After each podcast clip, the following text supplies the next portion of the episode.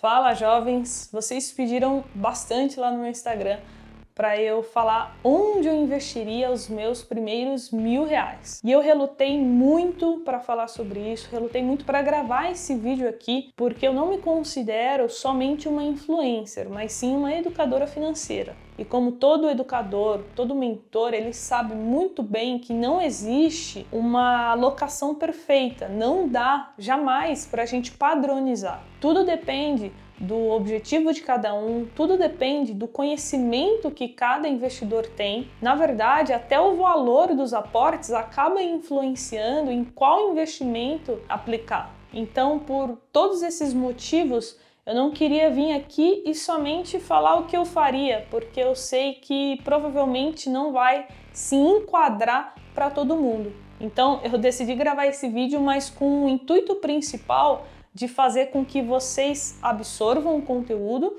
e desenvolva um senso crítico para que você defina o que funciona para você ou não, o que serve para você ou não. Então, sem mais delongas, roda a vinheta e bora pro conteúdo.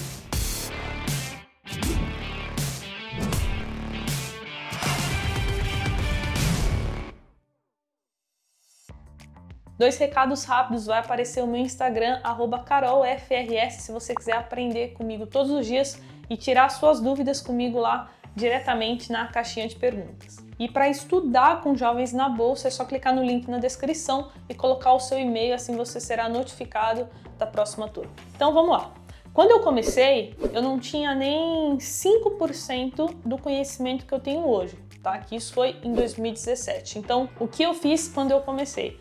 Eu montei a minha reserva de emergência antes de tudo, tá? E depois que eu terminei ela, eu tinha mais ou menos uns 300, 400 reais para investir todos os meses. Então, o que, que eu fiz? O meu primeiro aporte foi direcionado para ações e depois eu fui começando a aplicar em fundos imobiliários também. Então, minha carteira ficou mais ou menos 50% ações e 50% fundos imobiliários. Mas hoje, né, com o conhecimento que eu tenho hoje, eu não teria feito isso. Eu teria diversificado um pouco mais, colocado mais algumas classes de ativos além de somente ações e FIIs. Então, se eu começasse hoje, eu distribuiria esses mil reais da seguinte forma: 15% renda fixa e 85% renda variável. E por quê, Carol? Primeiro, porque o meu perfil é agressivo, tá? Então lembra que eu falei o que funciona para mim talvez não funcione para você. Então, a primeira coisa é você definir qual o seu perfil de investidor, em qual estágio você está. E para isso eu gravei um vídeo, eu vou deixar no card aqui em cima, onde eu explico mais sobre uma carteira de investimentos para um perfil conservador, moderado e também arrojado. Depois vai lá e assiste esse vídeo que vai te ajudar muito definido o perfil, vamos falar agora de objetivos.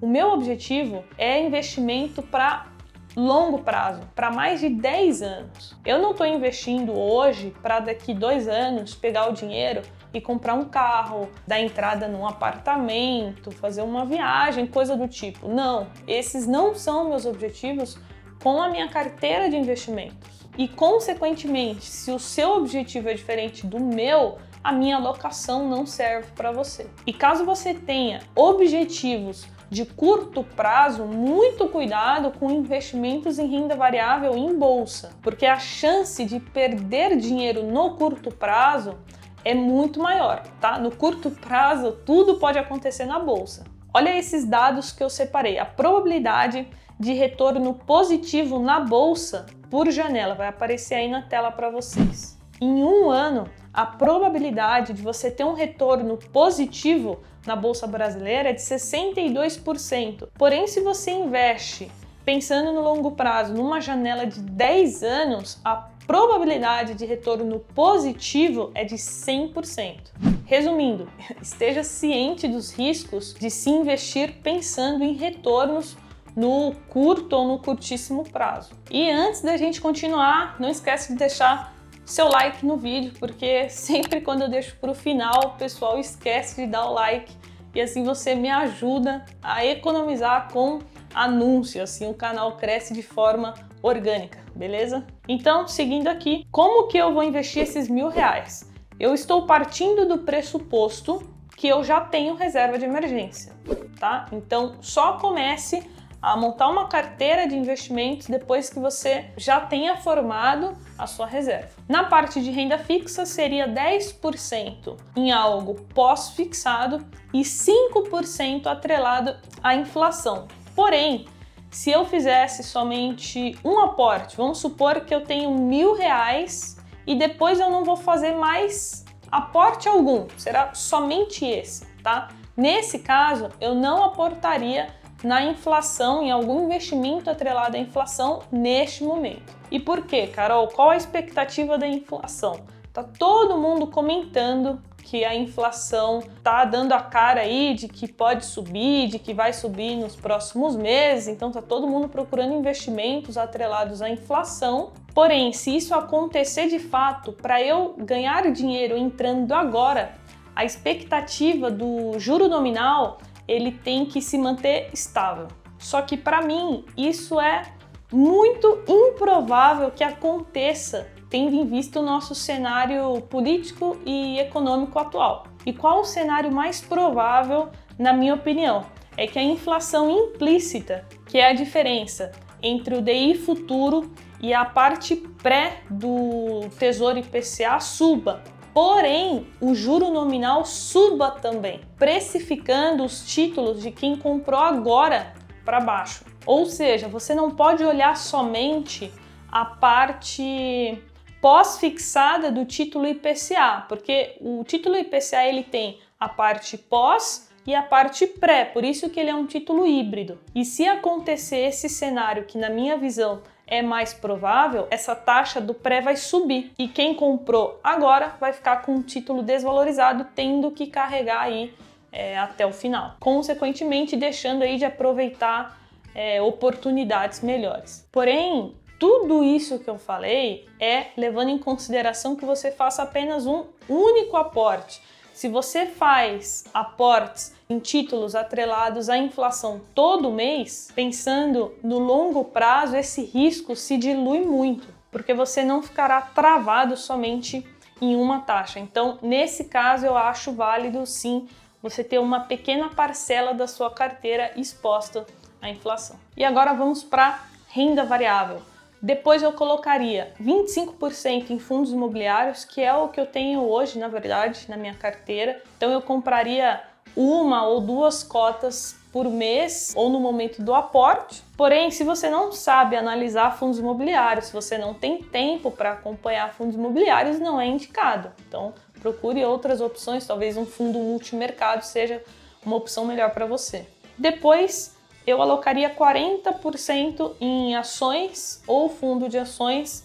No meu caso, grande parte aí da minha carteira está alocada em ações, mas novamente, se eu não tivesse tempo, não tivesse conhecimento, eu colocaria em um fundo de ações. Eu já mostrei aqui no canal alguns fundos de ações muito bons que têm alocação mínima, porte mínimo de 500 reais. Ficaria faltando 20% e eu alocaria isso no exterior. De qual forma? 10% atrelado à bolsa americana S&P 500. Hoje nós temos ETFs aqui na bolsa brasileira, como por exemplo o IVVB11, que replica o S&P, ou também os fundos Trend da XP, que tem aplicação mínima de 100 reais. Vou deixar no card aqui em cima se você quiser conhecer os 26 fundos trend da XP e os outros 10% restante, eu colocaria em REITs. Para quem não sabe, REITs é um investimento muito semelhante aos fundos imobiliários aqui do Brasil. Não é igual, tá, pessoal? Porque REITs lá nos Estados Unidos são considerados